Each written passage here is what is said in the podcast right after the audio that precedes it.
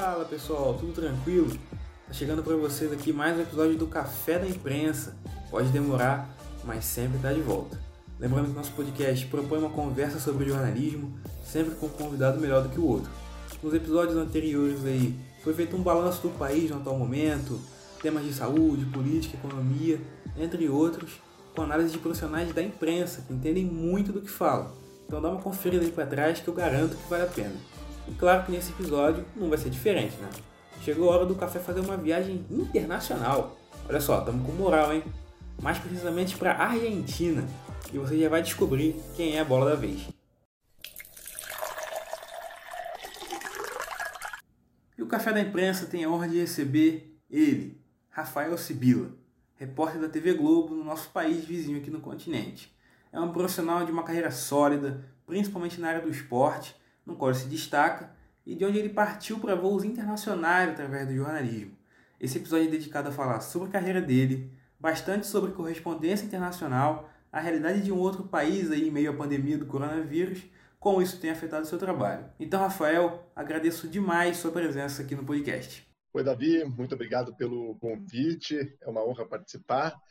Bom, estamos aqui na Argentina nesse momento em que o mundo está aprendendo a conviver com fronteiras fechadas, com uma nova realidade em método de trabalho, em relações pessoais. Isso, claro, que também mexeu com a vida de quem é jornalista fora do país. Né? Não tem como a gente pensar que tudo continua normal. Não, a forma de se fazer jornalismo está mudando tanto aí no Brasil quanto para quem trabalha num posto avançado. Sim, sim. Então vamos lá começar a falar um pouquinho sobre o começo da sua carreira.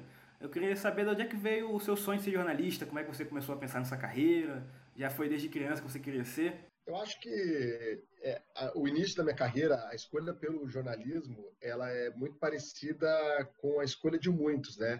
É a paixão pelo esporte que não te permitiu, por termos de qualidade, habilidade técnica, ser um esportista. Eu, na, na época, na minha infância, o esporte que mais pratiquei é, foi o tênis, mas não consegui ser um tenista profissional, apesar de ser apaixonado por Fórmula 1, por, por futebol. E, bom, mas para mim foi muito fácil, ali pelos 13, 14 anos, dizer para todo mundo: vou ser jornalista. Sempre tive muito hábito de ler jornal e a escolha foi fácil. Até quando eu fiz, a fiz o vestibular, é, minha segunda opção era História é, mas passei já de primeira, cursei quatro anos de faculdade na PUC em Curitiba, de 2003 a 2006, sempre pensando muito em esporte, obviamente, pela paixão que a gente tem. E engraçado que eu na faculdade eu pensava muito em ser um jornalista de jornal, por consumir muito jornal desde sempre, né? O meu pai sempre teve o hábito de assinar jornal, sempre a gente teve muitos jornais em casa, então eu sempre pensei nisso. E no fim das contas, eu acabei nunca trabalhando diretamente com, com o jornal. Quando eu saio da, da faculdade, eu fazia um estágio na ESPN Brasil, é, fiz esse estágio nos dois últimos anos de faculdade, 2005, 2006. É, em 2007, eu sigo ainda nesse estágio, mas já buscando alguma outra coisa, e me surgiu uma oportunidade de trabalhar em algo que eu nem imaginava que eu trabalharia um dia, que foi numa rádio, entrei na equipe da rádio Band News FM uhum. e foi a experiência mais legal assim que eu pude ter naquele momento, porque foi uma baita escola, é, me preparou muito para um futuro é, me tornar um jornalista é, de TV, um repórter de TV, mas foi uma experiência assim sensacional. A Band News ela tinha um esquema diferente do que as rádios tradicionais. Quem estava na mesa apresentando e eu apresentava de vez em quando a edição do fim de semana tinha que operar a mesa de som, então era uma mesa assim com, sei lá, 12, 14 canais. Você tinha que estar preocupado que tinha que subir o áudio da vinheta, baixar o áudio da vinheta, ficar ouvindo a programação de São Paulo, falar, dar notícia, bater play no comercial. Assim, é uma loucura. E, e atendendo telefone às vezes, fazendo entrevista ao vivo, foi uma baita escola, assim, uma baita escola. Fiquei na Band News FM até, até agosto de 2008, né? Então entrei na metade de 2007 e saí em agosto de 2008, quando a RPC, que é a afiliada da Rede Globo no Paraná, é, após eu ter feito o trainee deles, um programa que eles tinham pra, que eles tinham para jovens jornalistas, é, eu fiz o trainee, fiquei lá três meses no trainee, depois eu fui efetivado indo trabalhar também completamente fora do que eu imaginei um dia, em trabalhar em Foz do Iguaçu. Aí eu tive essa oportunidade de, de trabalhar com jornalismo de TV em Foz, como repórter da Geral mesmo, apesar de que em Foz o futebol de salão é muito forte, o futsal lá. Então, eu acabei começando a fazer as minhas primeiras reportagens de esporte lá em Foz do Iguaçu, mas eu era um repórter é, da Geral. E foi uma baita escola, porque para quem está no Paraná, tem sete ou oito praças, mas das praças do interior, a mais forte é a Foz do Iguaçu, pela questão da fronteira, é, pela idiosincrasia que tem ali. Então, a questão da Argentina, Paraguai, contrabando, tráfico de drogas, isso te permite começar a ganhar cancha para um futuro você aparecer mais na rede estadual, depois na rede nacional, e, foi muito bacana. Então, eu fiquei três anos lá em Foz, é, voltei para Curitiba, recebi um convite para ir para Curitiba pela RPC mesmo. Fiquei um ano e meio em Curitiba, para depois receber o convite, e aí fui para o Rio. Cheguei no Rio em 2013, fiquei até 2018. É, surgiu um projeto, uma possibilidade de trabalhar fora do país. Aí passei por Los Angeles e agora estou aqui em Buenos Aires. Bom, você viu o Rafael aí falando que esperava trabalhar na mídia impressa, né? Mas ele não só não experimentou isso no começo da carreira, como ao contrário, foi parar inesperadamente num outro veículo consagrado, que é o bom e velho rádio, que nunca vai deixar de existir, né, gente? E sempre vai ser uma baita escola para todo jornalista. E a história do Rafael prova isso pra gente mais uma vez, como o profissional evolui com o trabalho em rádio. E tem até a história de saia justa dele ao vivo aí no meio. Então, deixa ele contar o rádio te ensina a ser é, mais natural. Essa naturalidade hoje que se busca na, na, TV, o rádio é a essência dele, né? Você estar conversando com alguém, porque o rádio a pessoa está dirigindo, está ou apenas escutando, ou está em casa fazendo alguma outra coisa e ainda tem o costume de ter o rádio ligado. Então você está sempre batendo um papo com alguém. É, sempre tem ali alguém se sentindo muito próximo e que só te conhece pela voz ela não tem a tua imagem. Então você está ali toda hora conversando. Então o rádio sempre me permitiu e foi a grande é, bagagem que, que, me deu assim no início da carreira foi me permitir ser natural, aprender a bater um papo com quem estava no momento ancorando o jornal. Eu sempre conto uma história que eu estava uma vez na rua 15 de novembro, que é a principal rua comercial de Curitiba, era véspera de Natal, e bom, estava lá, não era meu horário de trabalho, mas eu fiquei sabendo que até a chegada do Papai Noel, um evento que acontece todo ano lá em Curitiba, na, na Rua 15, era bem no momento em que eu estava lá. Aí liguei lá na rádio e falei, ó, aquele negócio, né, você está na ânsia, você quer botar um monte de matéria no ar, apesar de você não estar tá no teu horário de trabalho. Liguei, e aí, é, vocês querem? Ah, vamos fazer uma entrada ao vivo, tal, vamos falar que o Papai Noel está chegando, dar, todo o serviço dessa informação tal. Quem estava ancorando o jornal era o Vladimir Nascimento, que era o diretor da rádio na época. E daí o, entra ao vivo, o Vladimir me chama, ah, vamos agora na rua 15 de novembro com o repórter Rafael Sibila. Hoje tem a chegada do Papai Noel, né, Rafael? Boa tarde. Deixa eu te fazer uma pergunta. Já sentou no colo do Papai Noel? Cara, você não está esperando essa pergunta, né? Você está ali com seus, na época eu tinha 23 anos, você está se acostumando a falar ao vivo. E aí, o que, que você responde, cara? O cara está fazendo uma brincadeira contigo. Você, como que você sai dessa situação, né? Então isso, o rádio ele te permite mais do que a, a TV, principalmente no início de carreira, porque se alguém te faz uma pergunta dessa na TV e você está com a tua cara no vídeo e você fica completamente envergonhado, você vira meme. Você vai virar, né, principalmente como é a internet, como é o mundo de hoje. E o rádio não, o rádio te permite ser mais natural, permite que você tenha alguma sacada. E se você não se sair bem, vai ter ficado ali, não vai entrar para a história, não vai continuar sendo replicada essa história. Então foi uma experiência muito legal assim que eu tive com rádio. Eu gostei demais. Era fazer com muito prazer assim. Era uma, uma experiência muito bacana mesmo. Bom, já é de se imaginar como o trabalho de correspondência é abrangente, né? Pede que o profissional esteja atento em tudo no local onde ele está e que também esteja preparado para as pautas que apareçam. Até porque as grandes histórias e as coberturas aparecem quando menos se espera. Assim como o Rafael, mesmo tendo ele especialidade no esporte durante a maior parte da carreira, acabou versando por várias editorias no jornalismo também tem histórias aí de coberturas nas correspondências dele. Olha, se for pegar a minha carreira a partir de 2007, 7, 8, 9, 10, 11, 12 e até setembro de 2013, eu trabalhei com a geral e daí de 13 até agora eu estou trabalhando mais com esporte, apesar de que aqui é, em Buenos Aires é meio que meio a meio, né? Eu entrego matérias para geral e para o esporte. O que eu posso ter dito que eu fiz alguma especialidade além disso foi, foram algumas oportunidades que eu tive de cobrir política não só em Curitiba ou em Foz do Iguaçu, trabalhando na geral, mas foi uma vez uma, uma, uma, oportunidade que eu tive de fazer um trabalho para um jornal impresso, que não é a minha especialidade, lá nos Estados Unidos, quando houve a primeira viagem do Jair Bolsonaro é, após a eleição, em que ele se encontrou com o Donald Trump na Casa Branca. E aí, bom, é, me, me, permitiram que eu fizesse esse trabalho para um veículo impresso. Então, foi uma experiência muito legal, que foi um desafio trabalhar um veículo que eu não tinha nenhuma intimidade, além do que eu já tinha feito na faculdade, e trabalhando, poxa, é uma cobertura muito especial, né? Uma visita presidencial na Casa Branca, estive no Rose Garden. Então foi assim, alguma outra editoria que eu tenha trabalhado de alguma forma é, a política, mas a política está metida ali dentro do geral, né? Claro que quando a gente trabalha como correspondente fora do país, você está já numa editoria que é de internacional, né? Você passa a ter uma visão do todo, entender a cultura do país em que você está, entender a parte política do país, entender a economia do país. Todos os países têm um sistema de funcionamento muito diferente é, entre eles, tem as suas histórias, suas culturas. Então, isso é uma editoria à parte. Inter é uma editoria à parte, mesmo dentro do esporte, porque o, o futebol na Argentina ele é tratado de uma forma diferente do que o futebol no Brasil. Ele tem uma importância social de uma forma diferente que tem para o Brasil. O torcedor se relaciona com o futebol de uma forma diferente. Então você precisa, quando você está nessa editoria de Inter, e aí, independentemente se é geral ou esporte, entender o ambiente em que você está e tentar estar o quanto mais possível imerso à cultura em que você está.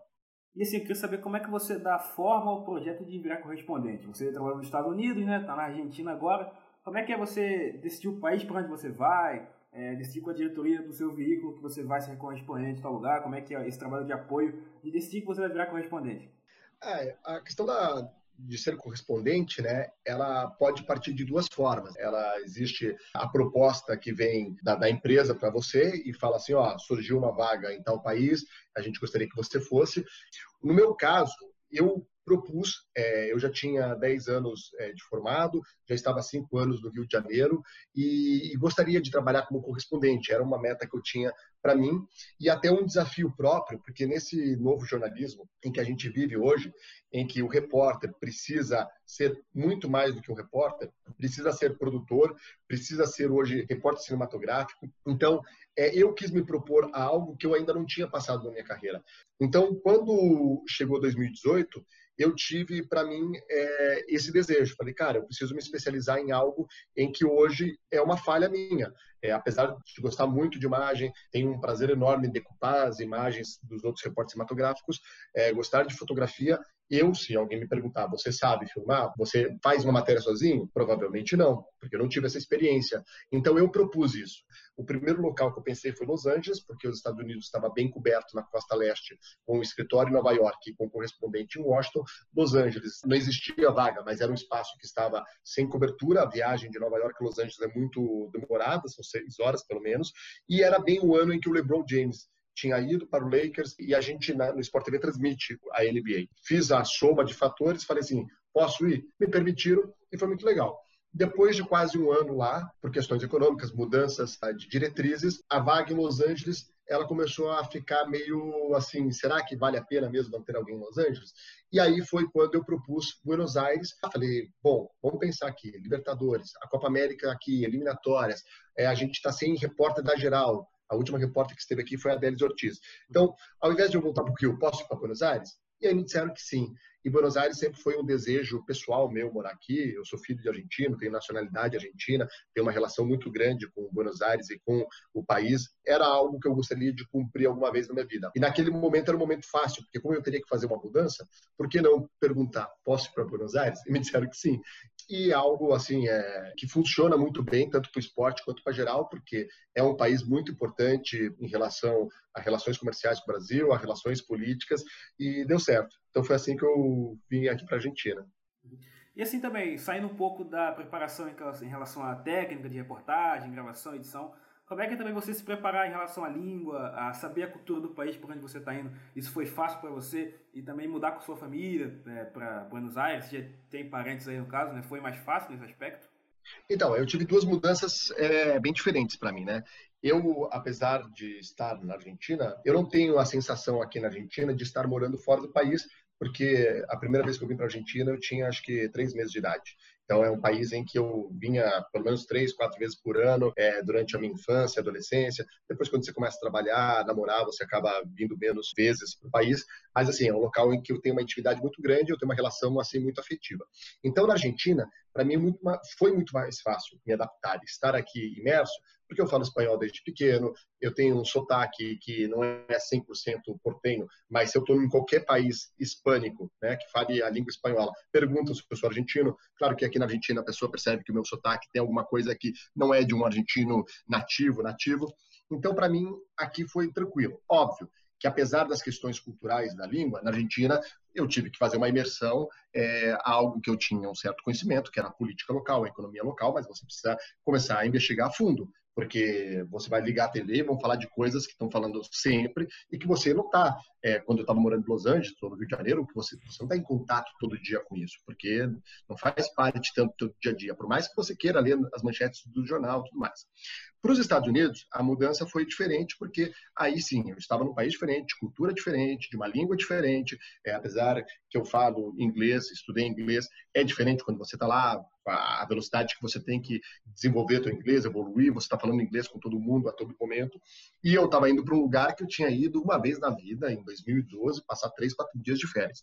Então, para Los Angeles, aí sim, eu li livro, é, eu assinei o Los Angeles Times três ou quatro meses antes da minha mudança, li assim o jornal de de cabo a rabo é impossível dizer, mas buscava ler todas as principais manchetes, informações, investiguei sobre a história é, da Califórnia, de Los Angeles, enfim, tentando criar laços com o local em que eu estava me mudando. E desde o Brasil, né, quando eu já estava no Brasil, eu tentava fazer contato com outros brasileiros que estavam lá para ir buscando informações, entendendo como é que funcionava a cidade, como é que funcionava o trabalho lá, enfim. Então acho que é importante. Você não, não pode chegar de paraquedas para nenhum dos países que um dia você está designado a trabalhar como correspondente. Aí você pode pensar, mesmo Rafael sendo filho de argentino, ele não deixa de ser brasileiro, com marcas reconhecíveis pelos nativos de lá. E aí ele sendo repórter de esporte. E aí, será que surge aquela marcante rivalidade Brasil e Argentina, tradicional nos campos de futebol e outras práticas? Bom, você pode esquecer, porque só fica no esporte mesmo. A verdade é que o argentino é bem parceiro, a gente sabe disso porque eles vêm muito para cá também, e da mesma forma a gente é muito bem recebido por lá a relação é muito boa, assim, aqui na Argentina. Tem muito brasileiro morando aqui, principalmente estudantes. As faculdades de medicina aqui da Argentina, elas têm muitos brasileiros cursando. É um curso muito mais barato que, do que no Brasil. Então, por conta disso, muitas agências trabalham é, nessa forma de trazer estudantes brasileiros para estudarem aqui na, na medicina, na Faculdade de Medicina Argentina.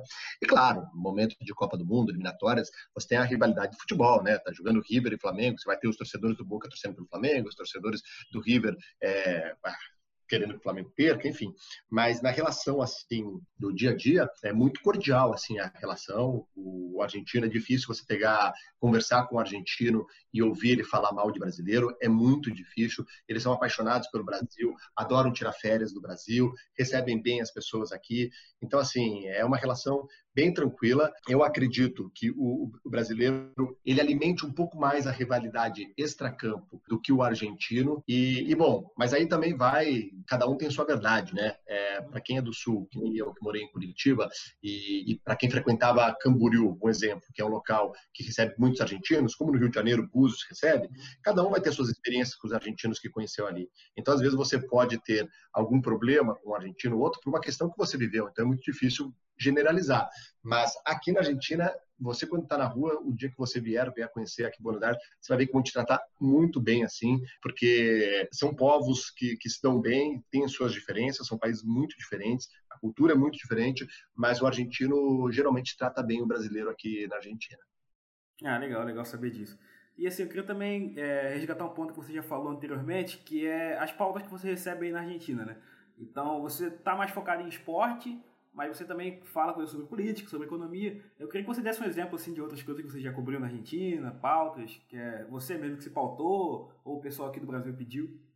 Ah, é, acontece bastante. É, acho que é meio a meio, assim, em relação à sugestão de pauta e o recebimento de pautas, né? É, recentemente eu fiz duas matérias por Fantástico, em que tinha a questão da nuvem de gafanhotos, 400 milhões de gafanhotos, havia o risco de que ela entrasse no Brasil, na região sul do país. Aqui na Argentina, acredita-se que este é o momento ideal para acabar com esta nuvem de gafanhotos, já que o clima está mais ameno, sem ventos, e desta vez a nuvem parou de voar em uma área de fácil acesso. Além disso, os gafanhotos se encontram principalmente nas copas das árvores, o que facilita a aplicação de veneno. E eu estou justamente do lado de uma árvore que está cheia de gafanhotos. E vou mostrar agora para vocês a quantidade de gafanhotos que tem uma única árvore. Foi algo muito legal de descobrir. Fazia muito tempo que eu não fazia nada relacionado à matéria rural, né? Algo que eu fazia lá em Foz do Iguaçu e completamente diferente, né? Se tratar de um, uma questão assim que é, desde desde que o mundo é mundo existe, mas quando você chega nessa nuvem e vê a quantidade de gafanhotos, é algo assim, é, chega a ser espetacular.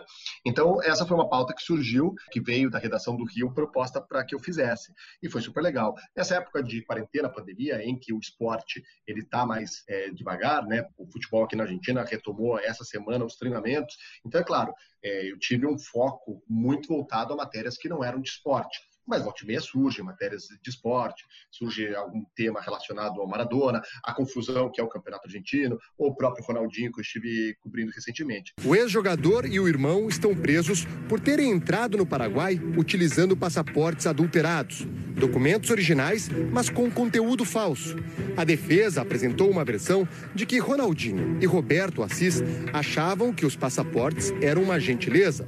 Outras pautas que eu fiz aí, que foram propostas minhas, que nem tinha uma campanha de doação de sangue que estava sendo feita aqui na Argentina e que e alunos da Universidade de Engenharia aqui da, da, da, Argentina criaram um aplicativo em que as pessoas podiam fazer a programação da doação para evitar o contato pessoal e assim reabastecer os bancos de sangue aqui da Argentina que estavam assim é, quase zerados por conta da pandemia muita gente ficou com medo de ir para os hospitais, se contagiar nos hospitais, então deixou de fazer a doação. Então, essa daí foi uma, uma pauta que eu propus. É, propus a Veja Azul, que foi um bairro aqui de Quilmes, que fica na Grande Buenos Aires, que foi sitiado né, pelo governo por conta uh, do coronavírus. Então, assim, uma relação que tem, tem vezes, tem meses que eu faço pautas que foram só propostas que vieram do Rio ou de São Paulo, e há, há outros momentos que eu estou, assim, vendo aqui o jornal, vendo alguma coisa na TV, tal, tal, tal, e, e fico mandando meus e-mails, ó, tem isso, tem isso. É meio a meio, né? Depende do momento. Legal, legal. E agora eu queria perguntar também em relação a quando você é um correspondente, né? E está num país estrangeiro. Você se dedica exclusivamente ao veículo que você trabalha no Brasil ou você pensa, você tem alguma relação com veículos aí da Argentina mesmo? Até para falar um pouco de Brasil, você pensa em fazer isso? Já fez? Ou a dedicação é exclusiva para a TV Globo e, os, e o veículo daqui? Ah, eu sou dedicado exclusivamente à TV Globo, faço todos os trabalhos para o Brasil só para a Globo. E aqui na Argentina eu não tenho essa, essa pretensão é, de trabalhar num veículo daqui, porque a gente sabe que é muito difícil que você consiga organizar duas agendas como essa, né? Porque eu, eu estou a todo momento à disposição da Globo. Então, como eu faria se eu tenho que estar no estúdio aqui na Argentina? Não é uma vez por semana. E se você tem que fazer isso é, permanentemente, vai te complicar. Você vai ter vários momentos em que as agendas vão bater e você não vai conseguir atender. Obviamente, tem vezes que, principalmente quando houve os jogos é, da Copa América ou quando houve o confronto River-Flamengo, que alguns canais aqui de esportes, principalmente a TIC, faziam um convite, ó, oh, você pode participar de um programa de debate? A gente está querendo falar sobre a final. E aí, ok, faço a consulta no Rio, Posso participar? Pode, ok. Aí vou lá e participo. Essa relação que eu tenho. Eu conheço muitos jornalistas argentinos, assim, e é muito legal porque existe uma troca de informação muito grande. Quando eu preciso de contato, eu peço para eles e recebo. Quando eles precisam de contato, eles me pedem e eu mando. Enfim, tem, eu tenho uma boa rede, assim, de, de contatos para conseguir desenvolver minhas pautas, que é legal. E quando eles precisam de mim no estúdio, tendo autorização do Rio, eu vou sem nenhum problema. É mais assim o meu trabalho relacionado a uma, um veículo argentino, não é um trabalho é, formal, e sim um convite para participar de uma mesa de debate, para trazer alguma informação é, do Brasil aqui para o público argentino. Uhum. E assim, também você é, produz conteúdo no outro viés que é a internet, né? Seu canal no YouTube, você fala de futebol argentino, de Fórmula 1 também, essas outras coisas. Você projeta alguma coisa especial para o canal do YouTube? Você gosta dessa comunicação do jornalismo na internet? Como é que está sendo esse seu projeto? Como é que você vê a produção? Ah, para mim está sendo uma experiência nova, na verdade. É, eu vejo muitos outros colegas fazendo, então pensei, bom, deixa eu ver o, como é que funciona, né? Se é legal, se eu me adapto, se eu tenho tempo para fazer. E resolvi trabalhar com uma coisa que eu sou apaixonado. O esporte meu favorito é Fórmula 1. Ali, no meu, momento de Rio de Janeiro, eu cobri a temporada 2014 e 2015 da Stock Car, que foi sensacional. Então, para quem gosta de automobilismo, e no meu caso sou apaixonado por Fórmula 1, esse canal é um hobby que eu tenho, é, é pegar as informações, nada mais é externar o que eu já consumo de informações, porque sempre antes do GP eu escuto meus podcasts de automobilismo, ouço as entrevistas dos pilotos e guardava as informações para mim. Então, hoje o que eu faço é promover, é como se estivesse batendo um papo com alguém que gosta de Fórmula 1 e, e falando ali no canal do YouTube. É a única única, é o meu único objetivo, assim. Mas, claro, é, em relação à, parte profissional, as pessoas entenderem que eu, que eu gosto de Fórmula 1, é mais do que isso. Então, obviamente, se amanhã ou depois eu tiver a oportunidade de cobrir a Fórmula 1, é, para o público que segue Fórmula 1, não cheguei ali do nada, e sim que realmente alguém que há muito tempo está tá falando de Fórmula 1, que gosta, que tem vazamento, que fala coisas legais, que às vezes fala besteira, enfim, então é mais por causa disso. Para bater um papo, é um hobby mesmo, apenas pelo prazer de falar sobre Fórmula 1. Ah, beleza. É, agora eu queria falar um pouco, assim, fora do seu trabalho, em relação à situação da Argentina, né, no meio dessa pandemia, que, enfim, mudou tudo. Eu queria saber como é que você é, avalia o tratamento da Argentina, do governo, do país, como é que está o país em relação ao coronavírus. Então, teve um, um relaxamento de quarentena, teve algo mais pesado? Como é que está a situação dos casos aí? É, se tem alguma esperança de melhorar em breve? É, como é que você avalia o tratamento argentino na pandemia? Então, nós estamos agora no momento mais difícil da, da, da, pandemia aqui, com o número de mortes. A gente começou a ter uma média há umas duas semanas de 150, 130 mortes por dia. Uh, aconteceu que aqui na Argentina, o tratamento da pandemia, a quarentena aqui na Argentina, ela foi muito mais rigorosa e muito mais uniforme do que no Brasil, porque é, foi uma decisão que partiu do governo nacional, não se permitiu assim que as províncias tivessem tanta autonomia para definir se as pessoas têm que ficar em casa ou não. Então, lá na, em meados de março, acho que no dia 15 de março, quando há o anúncio em que a Argentina entra numa quarentena rigorosa, em que as pessoas têm que não podem sair de casa. É, as duas primeiras semanas de quarentena, ninguém podia sair de casa, só trabalhadores é, relacionados a hospitais, né, médicos, enfermeiros, enfim, a equipe de saúde ou quem trabalhava com abastecimento de alimentos, jornalistas tinham sua sua permissão para sair. E assim, você saía pela rua, no meu caso eu podia sair porque eu tinha permissão, cidade vazia, cidade vazia. É, eu ia, ia não, isso acontece até hoje. Vou gravar um stand-up, vou gravar uma matéria, o policial vem, me aborda, pergunta, pede minha autorização, eu mostro para ele. A gente pode dizer que o povo argentino esteve respeitando a quarentena de uma forma muito rigorosa, sem sair de casa, e, e, o que fez com que a taxa de transmissão fosse baixa até final de junho. Assim. Só que, óbvio, é um país que tem já uma, um problema sério econômico, em relação à pobreza, desemprego, o PIB, a dívida externa. Chegou fim de junho, há uma pressão para que a economia volte, há uma pressão para que as pessoas possam sair para a rua. E depois de você passar mais de três meses trancado dentro de casa, praticamente, saindo é, uma hora por fim de semana, para poder passear com teus filhos, você tem também uma estafa psicológica em que as pessoas já não estão aguentando mais ficar dentro de casa. Por mais que você se dê super bem com a tua família, que você vive com os amigos, tem um momento que você quer sair, você não quer mais ficar dentro de casa. Então, chegou ali pelo mês de julho, ficou mais difícil para o governo conseguir controlar a circulação de pessoas. É, por mais que você, quando sai aqui na rua, vai ser muito difícil você encontrar alguém sem máscara na rua. Mas hoje, em agosto, nesse momento em que estamos, você vê muito mais gente na rua, é, muitos comércios já abertos, e aí o governo começou a permitir que os comércios voltassem a abrir, mas sempre pede que as pessoas tomem cuidado. O transporte público segue sendo de uso exclusivo de trabalhadores de saúde, então se você quer sair de casa, você precisa pegar um táxi ou sair de carro, você não pode mais ter aglomeração no, no transporte público, mas é difícil, é difícil porque agora é, já, já se passou muito tempo. A Argentina ganhou é, bastante, o termo que se usa no futebol, né? bastante gordura nos primeiros meses, porque conseguiu fazer uma quarentena bastante séria, em que as pessoas não saíam e o número de mortes ficou sempre muito ali embaixo. Aí, agora, de um mês para cá, por conta de não ter mais como segurar as pessoas em casa, mesmo que o governo, o governo tentou em julho uma quarentena nova, assim, mais rigorosa, mas não tinha, não tinha como fazer, as pessoas já não queriam mais respeitar. Aí você viu que há mais pessoas na rua e, tendo mais pessoas na rua, a taxa de transmissão subiu, o número de casos subiu e, consequentemente, o número de mortes subiu.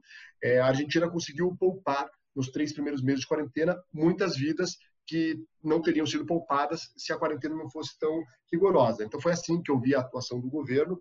Agora está é, nessa expectativa da, da, vacina. A Argentina anunciou o um acordo com Oxford, Oxford para produzir a vacina para toda a América Latina, menos Brasil, e, e ver como é que vai ser agora a reação. Né? Segue fazendo muito frio aqui, estamos no momento mais preocupante em relação ao número de mortes. Uhum. E também queria falar com você em relação à situação do futebol argentino. Você falou que os times voltaram a treinar aí agora, é, mas tem previsão de volta do campeonato, da Superliga, e até como é que deve vir os times preparados para a Libertadores, né, que começa daqui a um mês. Como é que eles estão encarando isso? Vão estar preparados até lá? É, o futebol aqui na Argentina ele volta à atividade, voltou no dia 10 de agosto, na segunda-feira, por conta de uma pressão da Comebol. A, a Comebol, não que ela pressionou a AFA para que o futebol voltasse, mas a Comebol disse a Libertadores que começa dia 15 de setembro. Então, a intenção do governo argentino e da AFA era que a retomada dos treinos acontecesse só em setembro, mas com o desfecho daquela reunião na Comebol, em que sete federações votaram a favor da retomada da Libertadores no dia 15 de setembro, é, duas não votaram e a única que votou contra foi a Argentina, isso fez com que houvesse uma mudança de planos. E aí os clubes que estão na Libertadores começaram a pressionar a AFA, pressionar o governo, foi justamente no momento em que estava havendo um aumento no número de casos aqui, então o governo se encontrou numa situação muito complicada em autorizar a volta do futebol bem na semana em que havia recorde de mortes, é, então foi se postergando a reunião entre AFA governo, AFA governo, até que definiram dia 10 de agosto. Os clubes argentinos, eles assim, estão preocupados com a falta de ritmo de jogo, porque a estreia de todos os argentinos, a reestreia, será no dia 17 de setembro, e serão, acho que, 39 dias de treino, é, sem, sem nenhum jogo oficial. Claro que vão tentar organizar algum amistoso. É, e os, os, times brasileiros já vão estar com bastante rodagem, Campeonato Brasileiro é, já jogando no nível competitivo tal. Então, aqui na Argentina existe uma preocupação muito grande em relação a essa disparidade de condições técnicas e físicas que deverá acontecer nesses primeiros confrontos. O River tem um jogo decisivo com o São Paulo já na, no dia 17 de setembro. É, o futebol argentino vive é, uma, uma, dificuldade financeira em termos de competir com o Brasil, porque é, o dólar aqui está no valor muito alto, apesar de que o dólar subiu também no Brasil agora nesses meses de, de pandemia, mas aqui existe uma dificuldade em você conseguir manter as suas principais peças. Pode ver que o, o Brasil hoje se abastece muito de jogadores argentinos. Então, nessa questão de competição, fica muito difícil para clubes que não são River e Boca manter suas principais figuras, os seus principais jogadores.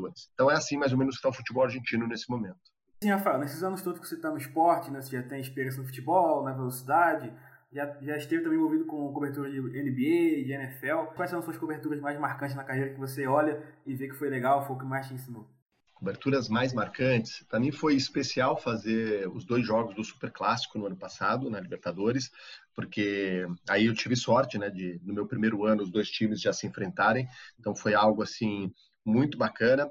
Eu fiz um jogo da NBA em que o Magic Johnson pede demissão do cargo do Lakers, então pô, tava frente a frente com um monstro do, do, do basquete, um ídolo norte-americano, então é algo assim muito legal. A Copa do Mundo e a Olimpíada é marcante, né, por tudo que ela representa. Eu não esperava estar na Copa de 2014, porque em 2013 até setembro estava trabalhando em Curitiba.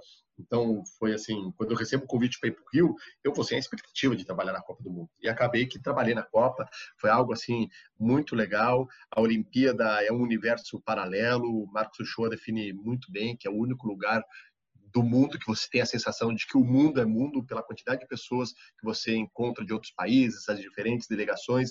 Então, são, são coberturas marcantes. Eu tenho algumas reportagens que eu considero elas especiais, porque são reportagens que marcam a tua vida, né? Então, eu fui o primeiro jornalista que entrevistei o Cabanhas, isso na época do Paraná, depois que ele tomou um tiro lá no México. Aí o Cabanhas havia voltado a treinar, tentava tentando voltar a jogar futebol lá no Libertar, e aí eu consegui uma exclusiva com ele. Então ele já tinha dado, na verdade, algumas outras entrevistas em conferência de imprensa, mas assim, entrevista exclusiva, eu consegui fazer essa entrevista com ele, foi sensacional. Foi a minha primeira matéria no esporte espetacular, então é uma matéria que eu tenho muito carinho. Aí tem uma de um lutador de UFC, do Alan Patrick Nuguet, também foi uma matéria muito bacana. Eu não conhecia o personagem, conhecia ali. Era uma reportagem que tinha uma previsão de cinco minutos, acabou tendo dez minutos no ar, acabou sendo até premiada pela Petrobras. Acaba que a gente tem algumas matérias que nos marcam, às vezes até mais do que um grande evento, do que uma grande final, porque você acaba tendo um contato único com o personagem. Uma final, às vezes, é, ah, o campeonato carioca marcante e tal, mas tem muita gente envolvida ali naquele campeonato carioca. Agora, quando você faz uma entrevista exclusiva como essa, em que está só você e o personagem, aí você acaba tendo assim um carinho maior pela por essa matéria, pelo personagem, por ele ter se permitido se abrir com você. Enfim, são várias matérias especiais que eu tenho, e, claro, várias coberturas legais assim que eu, que eu guardo com carinho. Uhum. E assim, quase fechando, queria que você falasse em relação a dicas para quem quer ser correspondente, né? Como é que faz para você chegar nesse nível de ser correspondente? Está preparado para ir trabalhar no exterior? Qual a dica que você deixa? Olha, é, primeiro você tem que se preparar culturalmente, está sempre aberto a entender culturas de outros países, buscar informações, ler livros, porque você não sabe para onde é que você vai trabalhar como correspondente, né? Se é uma, uma, questão muito aberta. Você pode pensar nos principais países hoje que tem correspondente, então você pode focar primeiro nesses países, mas assim, você tem que consumir notícias de fora do país. Isso é o primeiro ponto. É óbvio o que eu vou falar, mas o inglês tem que estar afiado, o espanhol é muito importante. As pessoas no Brasil não valorizam falar o espanhol, mas o Brasil faz fronteiras, quase todas as suas fronteiras são com países que falam espanhol. Nos Estados Unidos, o espanhol é importante. O México, a América Central pode ser um destino. A Espanha. Então, assim, o espanhol precisa ser sempre colocado em conta para alguém que quer ser correspondente. E aí você tem que ser jornalista, jornalista, assim, né? Tem que está aberto a trabalhar como produtor, repórter, repórter cinematográfico, está sempre com o ouvido muito atento nas histórias que você escuta, ler o jornal e entender algumas histórias que podem parecer que não tem nada demais, mas que elas têm um lado especial, uh, não estar afim de rotina, é, porque a rotina não existe, Pra, já não existe dentro do jornalismo, mas para um correspondente, então, você trabalha é, full time. Você acorda às 8 horas da manhã, põe no jornal, acorda às 7, põe no jornal, lê jornal, é, vai dormir meia-noite, vai dormir à uma da manhã, você tem que estar consumindo informação, o WhatsApp vai estar funcionando o tempo todo. Então, você tem que estar aberto a essa questão. Você, você, você trabalha como correspondente, você é a representação de uma empresa, de um veículo de comunicação no outro país, então você está ali para cumprir com essa função.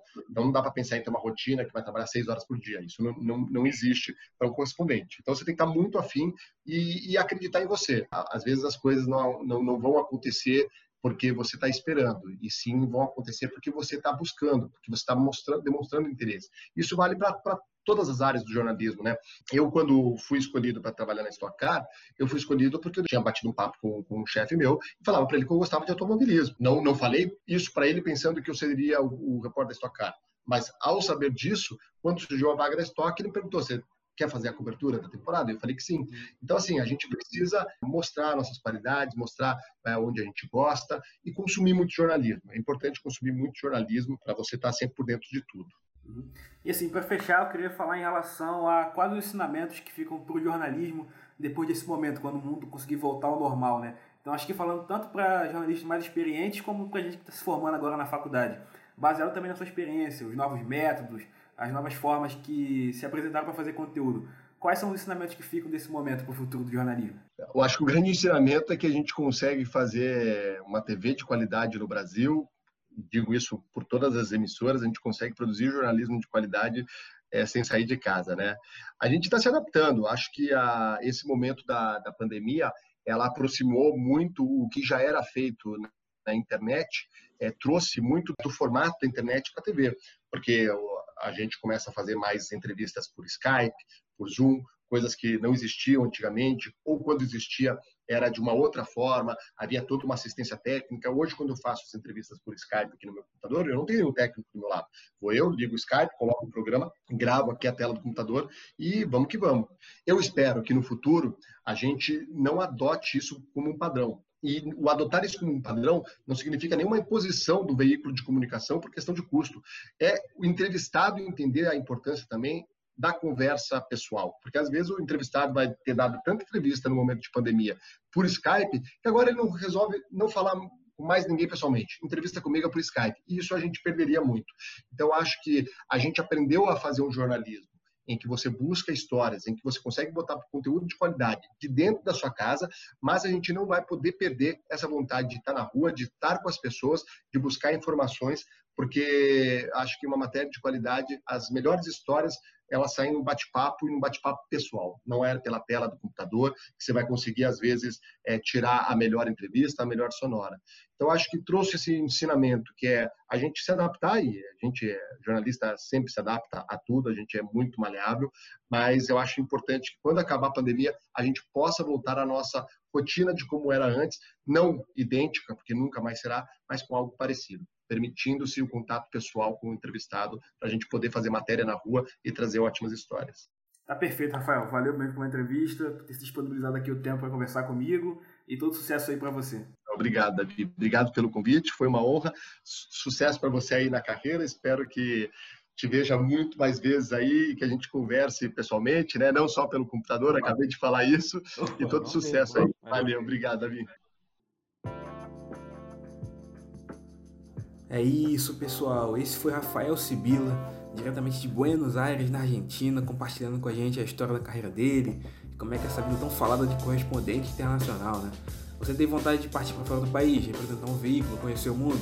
Deve ser bem maneiro, hein? Pra mim, pelo menos, é um sonho de carreira, mas isso fica um pouquinho mais pra frente.